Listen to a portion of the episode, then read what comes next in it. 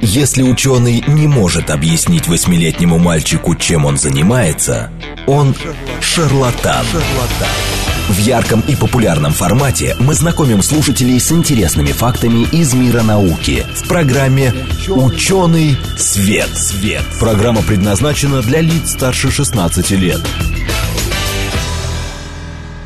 Здравствуйте! В эфире программа «Ученый свет», в которой мы отвечаем на вопросы об окружающем мире с научной точки зрения. Меня зовут Андрей Бычков. Я автор ведущий этой программы. Мы сегодня в прямом эфире. У нас в гостях Михаил Горлов, кандидат химических наук, заместитель начальника управления научных и технологических проектов и заместитель руководителя Центра цифровой трансформации РХТУ имени Менделеева. Михаил, добрый день. Слышите ли вы меня?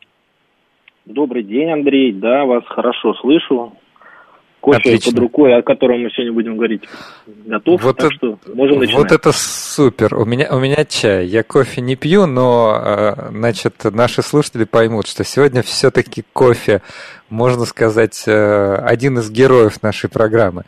Дело в том, что мы сегодня говорим про настоящую науку на самом деле, причем очень современную науку. Вот порой у нас бывают программы, где мы, например, рассказываем про CRISPR-Cas, да, но э, это в каком-то смысле уже история науки, да, это было несколько, лет назад, а уж тем более, когда мы говорим, о, допустим, о великих каких-то открытиях в химии 19 века или 20 века, или про химическую технологию. А вот то, о чем мы сегодня будем говорить, находится просто на острие что называется, да, на острие науки, а, мы поговорим про антисмысловые подходы. Вообще, само по себе слово очень любопытное. Я когда писал анонс, я задумался, вот люди, которые услышат это слово, они подумают, ну что там ученые еще новенького придумали. А также мы поговорим про международный проект России с Угандой, где разрабатываются средства против вредителей кофе, то как раз о чем говорит наш гость. И поговорим в конце, если останется время, про системы доставки биологически активных веществ и цифровые подходы в химии. А нашим слушателям давайте я напомню, что у нас а, прямой эфир, а это значит, что смс номер 8 925 4 восьмерки 94 8 или Telegram говорит МСК-бот. Михаил, ну что, начнем с вами с антисмыслового подхода. А переведете нам на русский язык? Да, конечно, Андрей. Ну, антисмысловым данный подход называется потому, что активные вещества, которые мы используем, это олигонуклеотиды, короткие фрагменты ДНК, которые мы синтезируем – самостоятельно, то есть они не природного происхождения. Вот. Они комплементарны, сейчас я поясню, что это значит, э, тем биополимерам, которые есть в нашем организме. То есть, ну, в нашем и вообще в организме животных. То есть это э, РНК, ДНК. Э, итак, вот комплементарность – это как бы возможность связываться с э, биологическими молекулами, которые есть в организме, э, за счет того, что Э, ну, в целом, да, ДНК э, и вот фрагменты ДНК, они э, представляют собой последовательности, повторяющиеся вот нуклеотидов.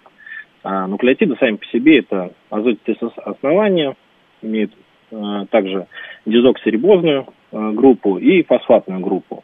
Вот. Если не там, углубляться сильно в биологию, в молекулярную биологию, а просто остановиться на азотистых основаниях, можно сказать, что они бывают четырех э, типов. То есть это те самые буковки, которые часто мы видим, э, когда вот в какой-то научно-популярной статье про ДНК рассказывают, там мы видим, что это И там такие последовательности. Неких, неких, а, неких да, букв, то есть а, Г, Т, С, да. То есть на самом деле это как раз-таки зашифрованные азотистые основания. То есть это тимин, цитозин, аденин, гуанин. И вот они э, между собой спариваются э, строго в определенных, по определенным правилам. То есть это э, так называемый принцип комплементарности. То есть, например, аденин, он, э, значит, образует связь с тимином, а цитозин, э, соответственно, с гуанином. Ну вот э, за счет этого получается некая такая смысловая последовательность, потому что вот этими последовательностью этих нуклеотидов кодируется определенная информация, вот, которая говорит о том, как должны быть построены те или иные белки в организме, ну, соответственно, из них уже потом клетки, ткани и так далее. Так вот, э, за счет того, что у нас есть некая смысловая последовательность в организме, а мы к ней привязываем э, другую, да, пристыковываем, то она оказывается антисмысловой. То есть в этом э, касательно антисмыслового подхода, тут вот эта приставка анти, она скорее больше про значение против, да, ну, напротив, как бы, а не в том смысле, что мы нарушаем эту последовательность. Ну, вообще, mm. если так удобнее, в конечном итоге мы ее действительно нарушаем, потому что мы будем сегодня говорить про инсектициды, да, то есть мы нарушаем смысл построения, мы в конечном итоге приводим э, ну, гибели организма, да, то есть, ну, если аккуратнее выразиться, то к, к ограничению популяции насекомых вредителей. Вот. То есть давайте я еще раз... Да, давайте, э, давайте я еще раз не буду так громко кричать в микрофон. я слышу, что немножко фонит. Значит, э, э, я еще раз переведу для наших слушателей. Ну, может быть, кто-то просто забыл эти из школы данные, вот, может быть, кто-то пропустил. Смотрите, а, все, наверное, слышали про ДНК, что ДНК кодирует, а, значит, в нашем организме наследственную информацию. А что значит кодирует? А, в последовательности вот этих азотистых оснований есть определенный смысл. И часто действительно этот смысл можно увидеть в виде последовательности букв, а, которые вот фигурируют и в популярной литературе, и, естественно, в научных публикациях, это вот какие-то буквы А, С, С, J, Т, да, а, вот это, как раз азотистые основания. Они как, знаете, как двоичный код в компьютере, как некий шифр. Они кодируют а, будущие белки, которые будут синтезированы в организме. И вот как я понял из слов нашего гостя, не знаю, может быть, он меня поправит, что, значит, вот ученые как раз э, иногда для своих каких-то нужд ломают, что ли, эти последовательности, или э, добавляют нечто, что тоже изменяет трактовку этих ну, последовательностей с точки зрения дальнейшего синтеза белка. Ну, э, чуть-чуть я позволю себе поправить. То есть мы Конечно. на самом деле ее не ломаем, мы просто подвязываем в определенный участок, который э, предварительно мы определяем на стадии там моделирования цифрового, то есть какой э, участок вот всей последовательности генетической будет целевым, так скажем, мишенью. И к этой мишени мы подвязываем, а, как ключик к замочку, подвязываем определенный короткий фрагмент, который в последующем внушает а, вот трансляцию той информации, да, а, которая необходима для того, чтобы построить белки. То есть, мы, по сути, а, то есть белок не синтезируется? Вот Белок потом просто да, не синтезируется. Да, да, да, совершенно точно. Мы как бы блокируем синтез белка. То есть на стройке мы э, проводим такую диверсию, как бы. Понятно. Ну да, действительно. Кстати говоря, вот я посмотрел ради интереса, как вот этот антисмысловой подход называется в а, англоязычной литературе. Он называется антисенс. Ну вот. Да. Ну тоже, в общем-то, похоже. А, просто очень любопытное слово, согласитесь, не часто в химии, в биологии вот используются такие вот слова, которые, ну, как сказать, имеют эм, ну, какую-то коннотацию дополнительную в русском языке. В общем, сходу сложно угадать, что здесь сделали ученые. А, хорошо, Михаил, а скажите, пожалуйста, а где может быть полезна вот такая диверсия? Ну, э, на самом деле, вот антисмысловой подход не то чтобы сегодня разработан, то есть на самом деле уже исследований достаточно много на эту тему. В основном он применялся именно, ну, есть такое понятие, как антисенс-терапия, то есть э, антисмысловая терапия, и в основном, конечно, он применялся для лечения э, заболеваний с генетической предрасположенностью. Ну, это онкозаболевания. Вот. Все, в принципе, э, достаточно логично, потому что э, онкозаболевание это что? Это когда вот у нас есть э, раковые клетки, в этих раковых клетках есть э, преобладание э, в балансе вот апоптоз и антиапоптоз. Напомню, что апоптоз это вот программируемое разрушение клетки. Если в ней есть какие-то сбои, что-то в ней не так, она э, это осознает и разрушается, ну, чтобы не мешать в целом организму. Вот. А в раковых клетках этот баланс между апоптозом и антиапоптозом, он нарушен. И она как бы не может уничтожиться. Так вот, э, с помощью антисмыслового подхода мы можем э, подавить экспрессию э, апоптозных, э, антиапоптозных э, генов, вот, и за счет этого привести все-таки клетку к, а, апоптозу, к программируемому ее разрушению. Ну, подавить экспрессию, значит, что мы как раз-таки вот блокируем какой-то функционал. Да, и преимущество получается, что э, очень селективно, очень э, вот точечно, наверное, можно ударить по, э, ну, если вы знаете мишень, вот, Просто, ну, известные, допустим, подходы там химиотерапии, они же могут э, влиять на все-все-все клетки. Я правильно понимаю преимущество?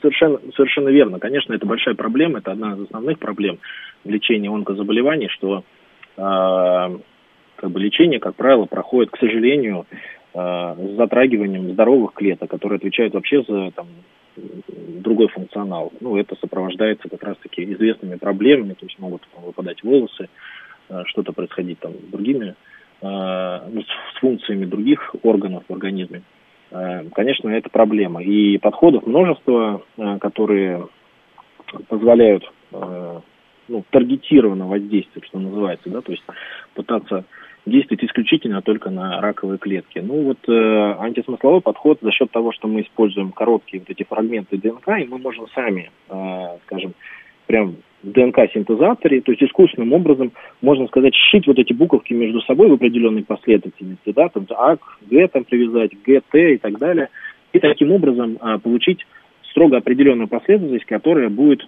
связываться только с а, каким-то фрагментом, участком, который встречается далеко не во всех видах, вот, а только там, не знаю, только с определенными мишенями там, в организме человека. Или, скажем, вообще там, на организм человека может не влиять, как вот в случае с насекомыми. Наша задача э, сделать это безопасным для человека подходом и э, как бы никак не воздействовать на любые, э, функци... любые функции, любые процессы, которые есть, которые протекают в нашем организме. Поэтому э, это весьма селективный подход, да. Хорошо, про, про насекомых и про кофе. Сейчас я еще наших слушателей буду вовлекать. Мне кажется, они немного а, значит, а, занесло их снегом. Понимаете, погода в Москве такая. Очень, очень значит, понимаю. Да, да, да, я их тоже очень понимаю. Хорошо. Давайте вот что. Первое. Э, о, хорошо, пишет нам хороший эфир, очень интересно. Спасибо.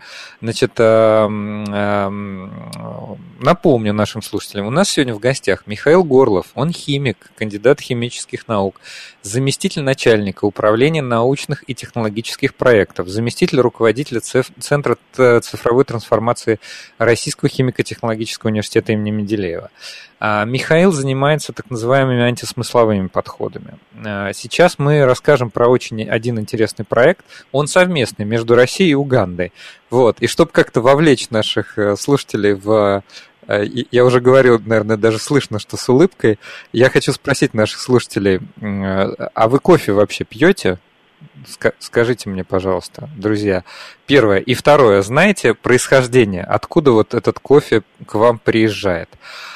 А я как раз передам тогда слово Михаилу и э, попрошу его рассказать про этот проект. Да, ну, собственно, проект э, был инициирован э, договоренностью между нашим Министерством образования и науки. Еще в начале 2019 года в Роле был подписан меморандум о том, что э, значит, наша наука и вот Министерство науки, технологий и инноваций э, Уганды, Республики Уганда, э, будут развиваться совместно бок о бок, вот, и э, основным направлением э, научных исследований, э, конечно, ну, логично весьма должна стать, должно стать сельское хозяйство, потому что, ну, я думаю, что ни для кого не секрет, что Уганда, Республика Уганда, это в основном сельскохозяйственная страна, вот, и даже больше скажу, что вот именно экспорт кофе, да, если уже перейти к этому чудесному напитку, вот, э, составляет э, от 20 до 30 процентов всей экономики, то есть всего валового продукта, который на, на эту страну приходится. Так что это очень-очень э, серьезная с экономической точки зрения проблема, вот поддержание на должном уровне э, объемов урожая э, этого Э, Михаил, а скажите, пожалуйста, а вот э, в России э, много кофе привозится из Уганды? Ну, если считать э, весь э, Евросоюз как бы за одну единицу, не разбивая да, на отдельные страны, то э, Россия входит в пятерку, замыкает, собственно, эту пятерку по данным вот на 2020 год, прошедший только что. Э, поэтому, да, достаточно много, и потребление растет. Э, в основном, правда, это Э, ну, не знаю, насколько вот наши слушатели э, отмечают для себя, пьют они больше арабику или рабусту, но чаще всего это все-таки э, э, рабуста идет из Уганды, но тем не менее там достаточно много, и вот увеличивается доля арабики, кофе. И это достаточно большой объем, да. То есть один из главных импортеров угандийского кофе – это Россия. Ну вот, видите, кстати, нам э, слушатели отвечают, спасибо им за интерактив. Вот э, слушатель э, World Citizen в Telegram пишет, в данный момент пью кофе родом из Никарагуа. Ну, кстати говоря, я думаю, что проблема вредителей-то она универсальна. То есть, скорее всего, и в Никарагуа тоже есть какие-то свои жучки. А вот, кстати, вы нам расскажите вообще, кто там этому самому кофе вредит? Да, ну давайте сделаем так, что э, начнем, начнем немножечко э, раньше, то есть э, как же мы, собственно, там все это дело используем. Вот, Давайте. В принципе. Вот, э, то есть э, это один из э, то есть применения антисмысловых подходов, это вот один из так называемых постгеномных э, подходов, потому что у нас есть, э, ну вот был э, я думаю, многие слышали про проект генома человека, расшифровки генома, да, он был еще запущен там в 90-е годы, в 90-м, по-моему, если не ошибаюсь, ровно в году. Вот. И к 2003 году был опубликован как раз-таки вот полный геном человека. Ну, там понятно, что еще до сих пор идутся какие-то уточнения отдельных фрагментов. Да. Вот. И э, это вот один из постгеномных так называемых подходов. То есть под, постгеномная эра, это значит вот после того, как был официально завершен тот проект. Вот. И, э, собственно, мы э, там воздействуем э, в плане насекомых, да, мы, значит, э, атакуем э, молекулу РНК. Ну вот. Я напомню, что весь процесс как бы построения у нас заключается в том, что у нас есть э, э ДНК, в которой содержится вся информация о том, как у нас должны быть построены э, белки, и потом из них клетки. А дальше у нас есть РНК, которая считывает эту информацию вот, определенный кусочек и передает дальше на строительство. Это, ну, по аналогии с тем, как происходит как раз-таки настройки, то есть если представить себе, что есть некий там шеф настройки, да, у него есть кабинет, и вот в кабинете вся, значит, проектная документация лежит. Вот это как раз-таки ДНК, которая находится э, в клеточном ядре. А, собственно, э, когда приходит какой-то там прораб по отдельному направлению, да, он просит как бы отдельный кусочек для него, этой документации, для того, чтобы мог строителям передать. Вот это совершенно Э, ну, достаточно точная такая аналогия из жизни. И, собственно, э, мы как раз воздействуем вот на этого прораба, который э, является молекулой РНК. Вот. Так. И, собственно, в насекомых, а мы воздействуем на кофейные ложношитовки, возвращаясь к вашему вопросу, да, именно этот, это семейство насекомых в основном вредит кофейным культурам, ну вот. Мы как раз-таки блокируем э, матричную РНК и заставляем э, их, э, ну, таким образом, э, заблокировать экспрессию генов и воздействовать на вот строительство новых отдельных клеток, ну, за счет чего, конечно, насекомые погибают. Вот ложнощитовки, как вы правильно сказали, это не э, какая-то там, какое-то семейство насекомых, которое распространено только исключительно в Уганде. На самом деле э, проблема с ложночетовками – это очень большое семейство, там много видов э, в него входит, и они распространены mm-hmm. практически по всему миру. То есть эта проблема э, затрагивает и не только даже кофе, вот, э, много э, кофейных, много растительных культур сельскохозяйственных, вот, и в том числе и Россию тоже. Но а альтернатива, того. Да простите, Михаил, альтернатива, ну, просто вот, э, иногда ну, вы даже не представляете себе, а можете представляете, сколько копий было сломано значит, в эфире программы «Ученый свет» про генную инженерию. Ну, понимаете, да, о чем я говорю? Вот, значит, э, потому что а, ну как же так, мы залезаем в геном, а, ну альтернатива. Каждый раз я обсуждаю, ну какая альтернатива? Вот, друзья, альтернатива опрыскивать постоянно кофе, который мы потом э, будем с вами пить, опрыскивать его постоянно инсектицидами. Да, сейчас есть эффективные инсектициды, ну, в смысле, вы понимаете, да, это химические вещества, а, которые они могут быть э, в небольших концентрациях, они могут быть эм, не опасны для человека, да, есть такие вещества, но вам как больше нравится, чтобы вот опрыскивали, а, а, а вопрос контроля. Вы как думаете, в Уганде, ну хорошо, Уганда может быть приличное государство, а какое-нибудь другое государство Африки, которое тоже выращивает, там есть контроль? Вот, поэтому альтернатива так себе. И, честно говоря, мне, например, эти подходы, наоборот, очень нравятся.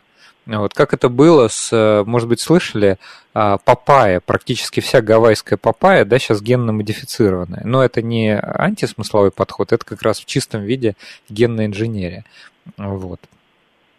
Ну, э, вот здесь я бы тоже хотел так прокомментировать, что вот постгеномные подходы как раз-таки, они достаточно разнообразны. То есть есть и вот э, метод использования малых интерферирующих РНК, это когда мы берем там фрагмент, который похож, в общем-то, на то, что мы используем, но он более длинный, и он претерпевает определенные э, превращения, когда попадает непосредственно уже в э, внутрь клетки. То есть цитоплазму там происходит Э, процесс как бы дробления вот этого длинного кусочка на более маленький. И вот эти маленькие уже воздействуют. Но э, вот в защиту антисмыслового подхода могу сказать, что не всегда можно предсказать все-таки, на какие именно э, фрагменты короткие распадется вот э, молекула РНК.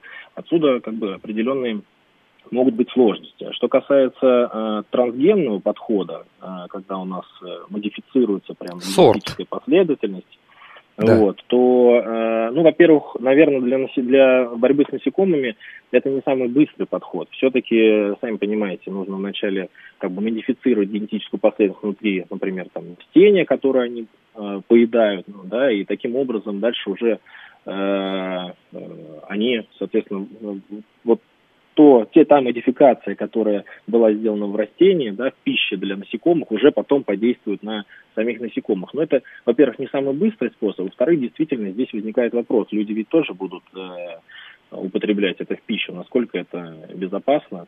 А, ну, здесь как бы я э, все-таки, наверное, оптимист, нежели скептик, да, к, в этом подходе. Я думаю, что, наверное, можно подобрать такие и просчитать заранее, промоделировать э, те процессы, которые будут, и, наверное, трансгенные подходы, которые, в принципе, уже даже внедряются, и в Америке есть уже одобренный ну подход, да. По, пши, по пшенице, по-моему. Да нет, я, я, я вам говорю, что вот э, то, то, что мне известно, а, практически всю популяцию папайи на Гавайях, а на Гавайях, понимаете, вот в том а, полушарии, где Гавайи, там а, Гавайи является супер местом, где она произрастает, да, и, а, то есть в нашем полушарии это, наверное, Юго-Восточная Азия, ну, какой-нибудь там Таиланд, а, там, не знаю, Бангладеш, может, Индонезия, вот. А американцы получают в основном из, ну, может быть, какая-нибудь Центральная Америка и вот Гавайи. И, соответственно, там какой-то вирус есть, э, который полностью всю популяцию уничтожил. И вот на данный момент все 100% э, производимой папайи, а это является результатом трансгенного подхода. Хорошо это или плохо, но это дает возможность употреблять этот продукт, который, кстати, в разных культурах может быть очень важным с точки зрения, ну вот как а, продукт питания. То есть это не просто какой-то экзотический фрукт, кто-то этим прям вот каждый день питается. Да, да. Ну, вот. эта проблема, она, да, широко стоит, потому что, скажем, у нас есть и, там, может, не про, не про продовольствие, но там самшитовые реликтовые леса, которые тоже обрабатываются, как я понимаю, там, традиционными химическими э, ну, инсектицидами это проблема там, и на политическом уровне, в общем-то, потому что наносит свой урон этой экосистеме. Конечно. Поэтому как бы, какие-то варианты все равно нужно разрабатывать, иначе мы просто потеряем эти прекрасные места. Смотрите, Михаил, у нас остается 45 секунд до перерыва на новости. Давайте немножко подытожим, чтобы нашим слушателям было понятно. Значит, у нас в гостях химик, э, Михаил Горлов, кандидат химических наук, заместитель начальника управления научных и технологических проектов и заместитель руководителя Центра цифровой трансформации Российского химико-технологического университета имени Менделеева. Мы сегодня как раз во второй части поговорим про эту самую цифровую трансформацию, цифровые подходы в химии. Но начали мы с а, важного для многих людей совершенно так, такая простая и понятная вещь. А, кофе в Уганде вот есть вредители, которые его повреждают. И вот то, чем занимается наш гость, антисмысловыми подходами, как раз позволяет с этими вредителями бороться. Все, Михаил, мы услышимся после новостей. Ярком и популярном формате мы знакомим слушателей с интересными фактами из мира науки в программе «Ученый свет». свет. Здравствуйте, в эфире программа «Ученый свет», в которой мы отвечаем на вопросы об окружающем мире с научной точки зрения. Меня зовут Андрей Бычков, я автор и ведущий этой программы. Мы сегодня в прямом эфире. А у нас в гостях Михаил Горлов, кандидат химических наук, заместитель начальника управления научных и технологических проектов, заместитель руководителя Центра цифровой трансформации РХТУ имени Менделеева. Михаил, добрый день еще раз. Добрый день, Андрей. Мы сегодня начали с такого странного словосочетания антисмысловой подход. Как оказалось, оно не странное, а очень даже полезное. И, э, ну, в двух словах все-таки скажу, может быть, кто-то только что подключился, заключается в изменении последовательности, э, ну, там, кажется, матричной, да, э, матричной РНК, наверное, или нет? Не обязательно матричная, потому что можно воздействовать на разные как бы биополимерные биополимеры. Вот, это может быть и э, матричная РНК, это может быть и рибосомальная РНК. Вот, так что как, как, как смоделировать? Как ну, понятно, да, вот. И это все помогает, на самом деле, в очень разных э, местах, э, там, где до этого были не, нерешенные проблемы.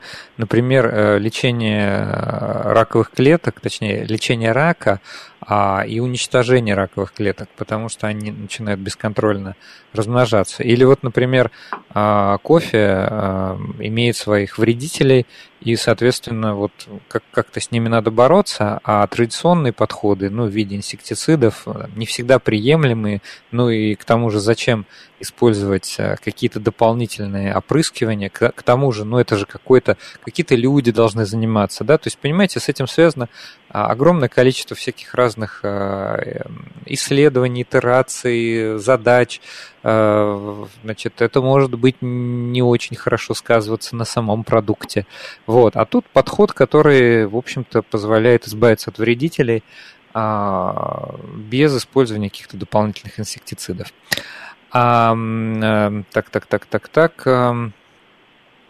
Предлагаю нашим слушателям присоединяться к нашей беседе. У нас есть смс номер 8 925 4 восьмерки 94 8 и телеграм говорит о Москобот. Михаил, вы вот в начале, в первой половине программы сказали про постгеномные подходы. А можете еще раз как бы продолжить и расшифровать, а что вот сейчас называется этими самыми постгеномными подходами?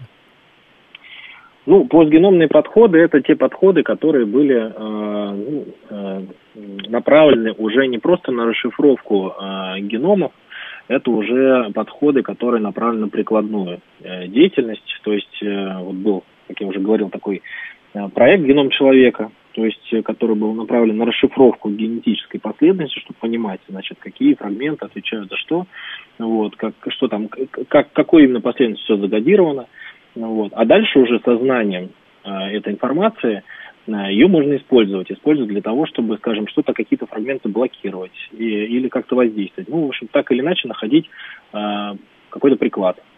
Вот. Поэтому постгеномные подходы, по сути, это, ну, наверное, все, что практически связано сейчас с воздействием на генетические последовательности, вот, и имеет какое-то практическое значение. Как я Понятно. уже сказал, если, если точнее, то это вот могут быть и антисмысловые там, подходы, это могут быть и э, малоинтерферирующие РНК, вот, и трансгенные какие-то тоже можно отнести к постгеномным. Так что то есть это большое множество, под множеством, которое являются те же самые антисмысловые подходы. Ну, просто ну чтобы ну, да. терминологически разобраться. А в самом начале я анонсировал, что во второй половине мы поговорим обязательно о системах доставки биологически активных веществ и о цифровых подходах в химии. Давайте начнем именно с систем доставки биологически активных веществ. Да, а, ну, в общем-то, этот проект, э, вот, который мы выполняли совместно с э, университетом Макерери в Уганде, вот, он на самом деле такой высокотехнологичный, и как, как сейчас, наверное, большинство уже проектов, он, в общем-то, на стыке. Оказывается, он такой максимально междисциплинарный, а, потому что вот мы э, говорим о безопасности, о селективности вот антисмысловых, значит, олигонуклеотидов, действующих веществ, но э, наша задача также является и сохранение высокой эффективности, а это не всегда можно э, как бы легко достичь со всеми видами насекомых, на которые мы воздействуем, потому что ну, РХТУ э, это, в общем, химико-технологический университет, поэтому мы всегда видим своей целью не просто там э, какое-то научное исследование, которое реализовано в виде там, бумажного заключения. Наша задача сделать именно разработать технологию в конечном итоге, ну, насколько это возможно, и э, попытаться ее внедрить. То есть это вот такая высокая, высокая цель в каждом отдельном проекте. И эта технология желательно должна быть и простой, вот, и Э, и эффективный. Поэтому э, конкретно в данном проекте мы разрабатывали так называемые контактные инсектициды, те, которые проходят через э, ну, кожные покровы.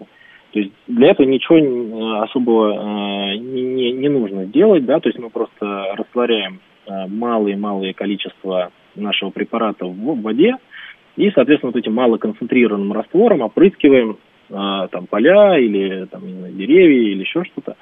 Вот. И таким образом часть попадает на насекомые, часть попадает не на них. То, что не на них, понятно, что никак воздействовать не должно, потому что действующее вещество высокоселективное, а то, что попадает на насекомые, мигрирует через кожные покровы и попадает тоже непосредственно в организм, где тоже там достаточно большое путешествие проходит. Эм, так вот, э, вот это вот проникновение через кожные покровы, оно не всегда э, хорошо, не всегда там, эффективно реализуется на различных насекомых. И в этом случае, конечно, есть необходимость э, эти э, активные вещества, олигонуклеотиды, как бы упаковать в какую-то систему доставки, которая бы эффективно протащила бы это действующее вещество, а желательно потом еще выполнила какую-то функцию внутри организма. Вот. И э, если рассказывать вот про это путешествие внутри организма, то там же после того, как значит, во внутреннюю полость попадает активное вещество, оно тоже не сразу подходит к клетке, да еще и к э, целевой клетке. Вот. Э, оно какое-то время, значит, путешествует по организму, э, потом... Оно же ведь, наверное, вообще в пищеварительную систему попадает или нет?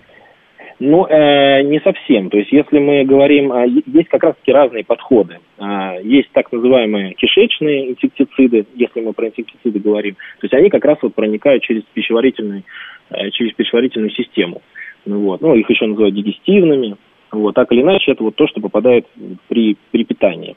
Э, есть еще э, внутри растительные, то есть это тогда, когда мы вообще воздействуем не, не напрямую как бы на насекомых, а воздействуем на растения, растения уже как бы впитывают в себя вот это, вот это действующее вещество и, по сути, попадает, опять же, в виде еды уже.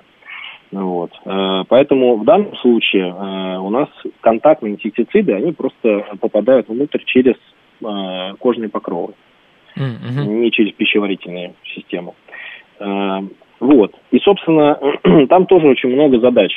После того, как оно проникло, действующее вещество проникло внутрь, Э, много задач. Во-первых, обеспечить э, достаточно длительное пребывание, потому что есть все-таки система иммунного ответа, особенно это, это, хорошо выражено в э, организме человека, то есть там есть макрофаги, то есть это такие чистильки, чистильщики, которые э, схватывают инородные тела и, соответственно, их максимально быстро пытаются убрать из организма. Вот.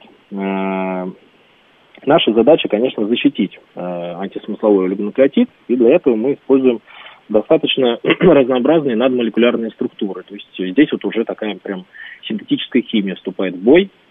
Вот. Мы, э, у нас есть определенный перечень значит, требований, он достаточно большой к вот этим системам доставки. То есть они сами по себе должны быть биологически инертными, э, что, в общем-то, очевидно, потому что если они сами вызывают какой-то Э, реакцию организма, это вот э, совершенно недопустимо. То есть они должны быть нетоксичными.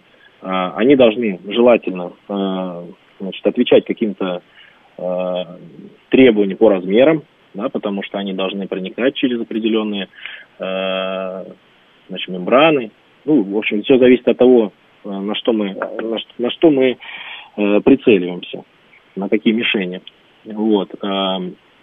Кроме этого они должны желательно обеспечить определенный дополнительный функционал. То есть, скажем, например, вот э, при проникновении в клетку существует несколько механизмов, то есть один из которых это эндоцитоз. Я думаю, что э, многие, наверное, помнят, ну кто-то точно совершенно забыл, вот из курса э, школьной биологии.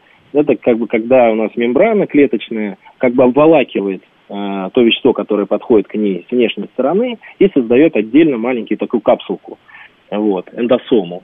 И, собственно, эта эндосома уже проникает внутрь э, клетки, и там с ней что-то происходит. А что с ней происходит? С ней происходит в том числе и слияние с лизосомой. Лизосома – это такой, э, значит, такой агент, который весьма эффективно уничтожает то, что может быть в эндосоме. Вот наша задача сбежать э, из эндосомы после проникновения внутрь клетки до того, как с лизосомой произойдет спаривание, слияние. Э, и вот этот вот процесс в англоязычной литературе называется эндосомал, э, лизосомал escape, то есть лизосомальный побег. Э, ну, как побег, его правильно да, на русский? Выход. Побег, да. То есть как его правильно на русский переводить? Ну, наверное, я думаю, что большинству э, будет понятно, что вот побег это как бы да. что-то такое, да, э, что-то такое, что необходимо сделать э, в определенные сроки. Э, и вот наша задача как раз-таки обеспечить этот э, лизосомальный побег.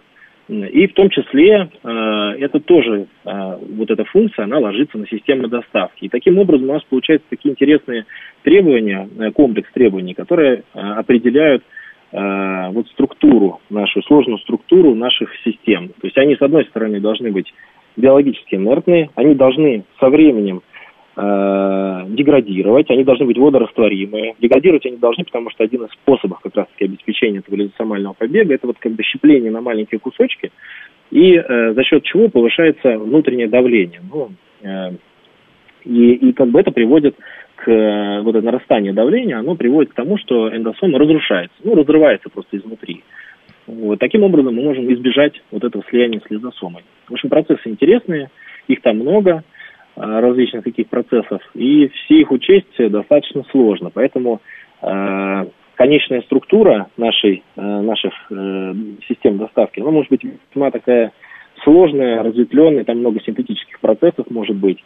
Вот. Э, кроме того, без использования э, систем доставки мы, по сути, э, ну, наверное, можно было предположить, что почему бы не подвязать определенные вот функциональные группы, которые обеспечивают ту или иную функциональность, непосредственно к нашим вот антисмысловым нуклеотидам.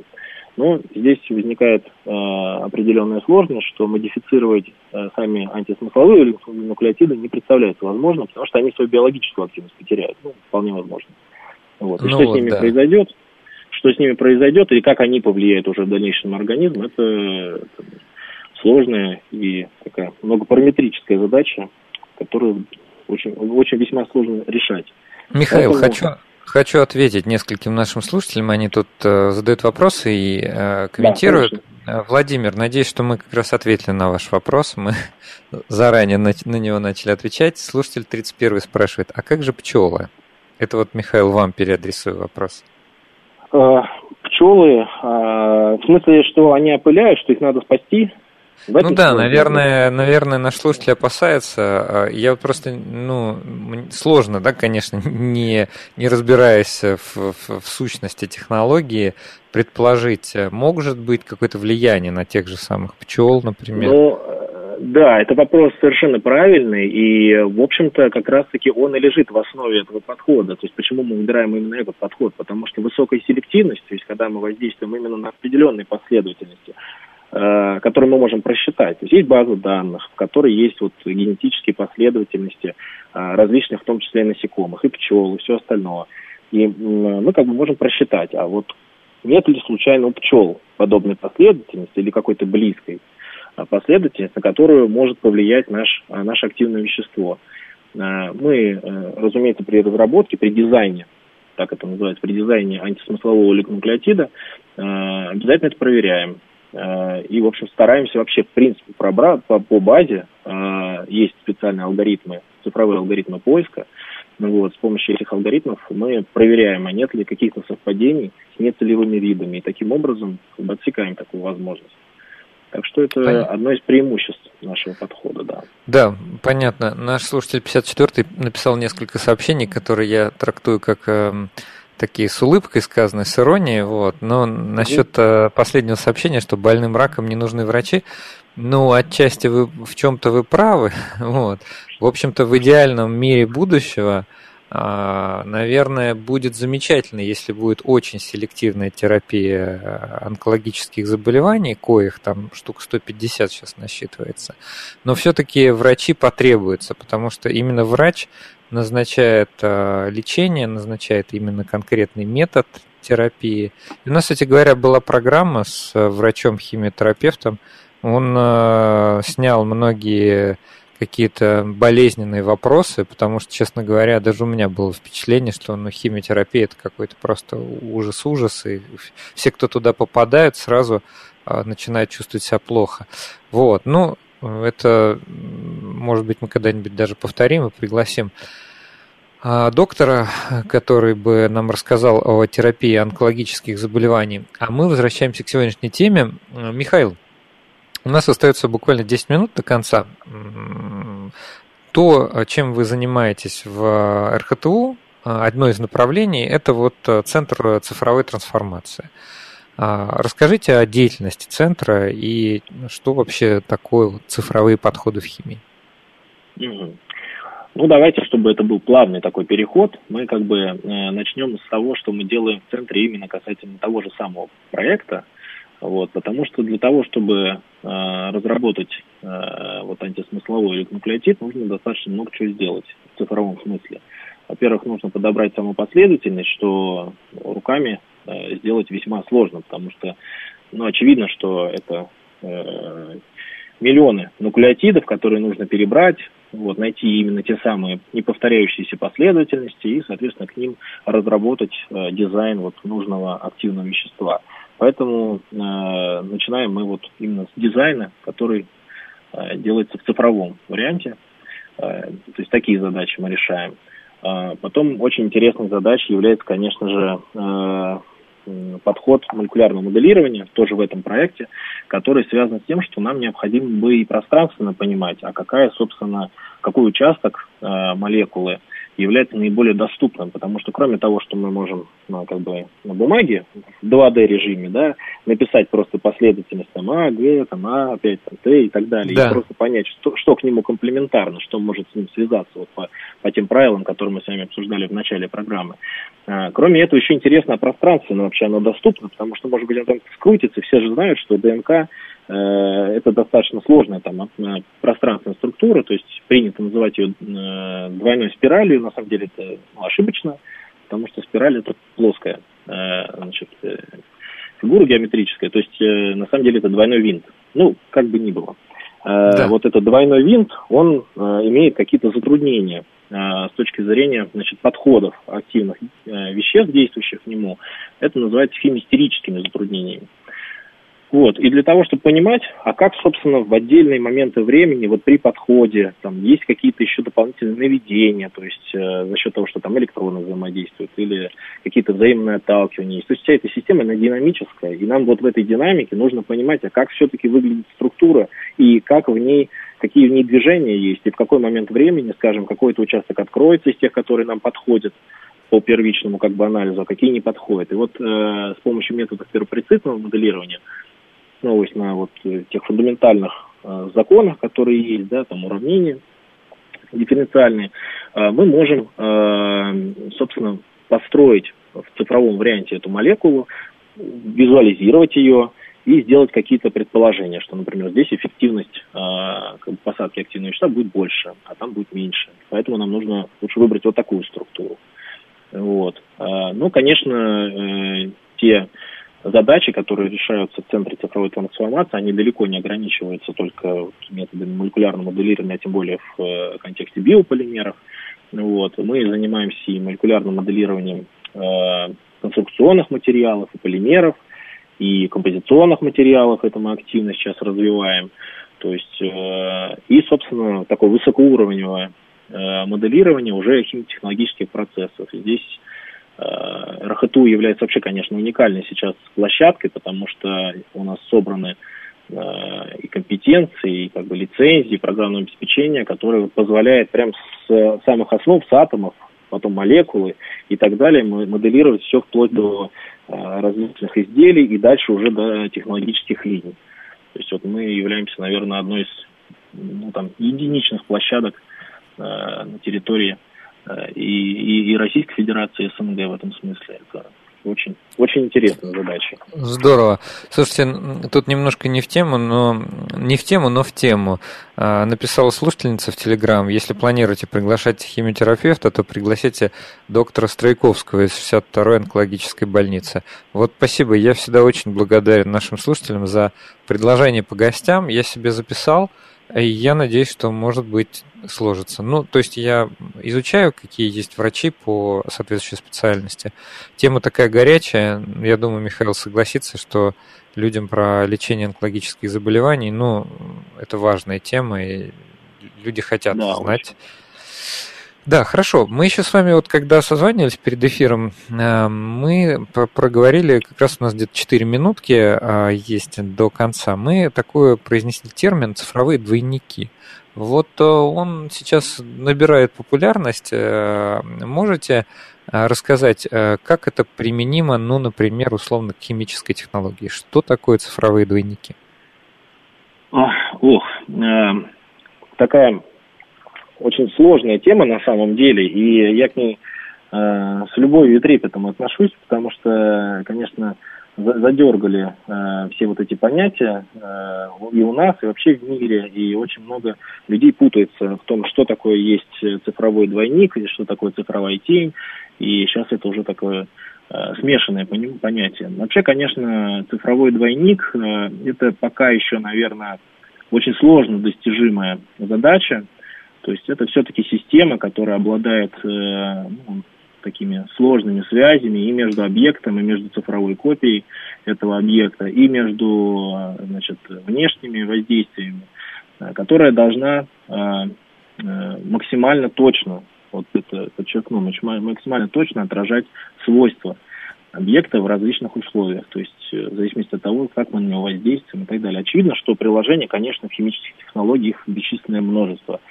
а, ну, это, наверное, один из самых популярных э, запросов, когда люди хотят э, как бы не вкладываясь в натурные э, эксперименты или, скажем, в натурное как бы, построение каких-то площадок, получать уже на выходе не просто объект, а представить, а сразу визуализировать те сложности, те риски, которые могут быть с ним сопоставимы. Что произойдет, скажем, если будет какая-то экстренная ситуация, то есть выходящая за рамки традиционной э, эксплуатации – и вот цифровой э, двойник – это та система, которая, конечно, должна отвечать, независимо от того, насколько, насколько нештатная ситуация, должна отвечать на э, свойства э, реального объекта, который, собственно, вот э, ну, не клонируется, но вот дублируется да, цифровым двойником.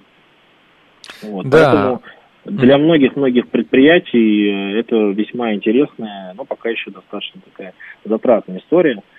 Вот. И, там, не знаю, и традиционные химические технологии, и фарма, конечно, и много-много всего остального. Ну, конечно, я так скажу для наших слушателей, что, допустим, раньше для того, чтобы смоделировать какое-то химическое производство, а, а может быть, вы помните, там, я не знаю, а, в авиации продували модель самолета, которую изначально делали из какого-то материала, да, продували ее через аэродинамическую трубу, а потом уже перешли к цифровому моделированию. Думаю, всем очевидно, что в компьютере, который достаточно мощный, это сделать хотя бы дешевле. Вот есть, есть много разных аргументов, но один, с которым сложно не согласиться. Вот. То же самое, наверное, к процессам химической технологии. То есть брали э, модели разных масштабов и там пытались повторить, воспроизвести тот или иной процесс. Хорошо, у нас э, программа заканчивается, поэтому я, я на самом деле хочу поблагодарить Михаила. По-моему, вы нам сегодня много чего интересного и нового рассказали. А самое главное, мы об этом ни разу не говорили почему-то в нашей программе, хоть мы и пять лет существуем. А, спасибо Поэтому, большое. да, Михаил, спасибо, спасибо большое. Значит, у нас в гостях был Михаил Горлов, кандидат химических наук, заместитель начальника управления научных и технологических проектов, заместитель руководителя Центра цифровой трансформации Российского химико-технологического университета имени Менделеева. Владимир пишет, гость начал с конца, не объяснив, что такое цифровой двойник, но цифровой двойник – это модель в компьютере, полностью воспроизводящая некий, некий процесс. Все, время закончилось. Михаил, спасибо. И слушатели, услышимся в следующую субботу.